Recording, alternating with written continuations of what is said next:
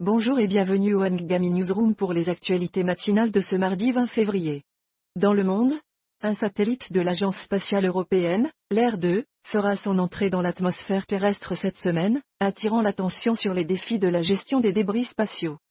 Au Moyen-Orient, la Cour internationale de justice examine les arguments concernant l'occupation israélienne de terres revendiquées par les Palestiniens, tandis que le ministère de la Santé de Gaza rapporte que plus de 29 000 Palestiniens ont perdu la vie lors des affrontements entre Israël et le Hamas.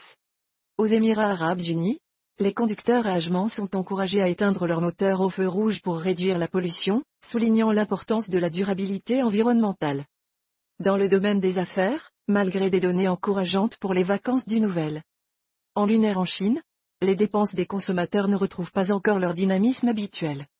En technologie, TechTaka lève 9,5 millions de dollars pour son service de traitement des commandes en ligne, illustrant la croissance continue du secteur de la logistique numérique.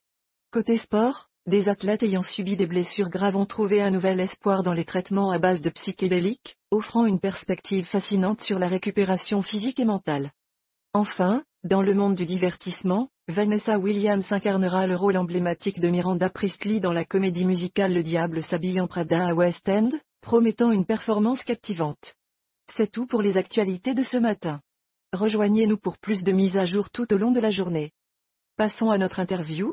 Accueillons l'éditeur en chef pour discuter de l'accusation de l'UE contre TikTok. Pouvez-vous nous expliquer comment cette accusation s'inscrit dans le contexte des récentes enquêtes sur les violations potentielles de l'ADZA et quelles pourraient être les implications pour TikTok et les plateformes similaires? Salut. En effet, l'Union européenne a critiqué TikTok pour ne pas avoir empêché les jeunes de 13 à 17 ans de se faire passer pour des adultes sur la plateforme. Cette accusation intervient après une enquête similaire sur Twitter en décembre dernier.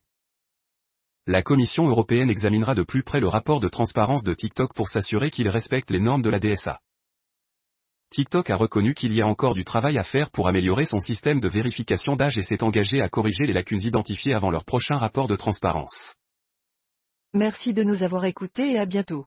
Nous vous recommandons d'écouter Formidable de Stromae sur Ngami.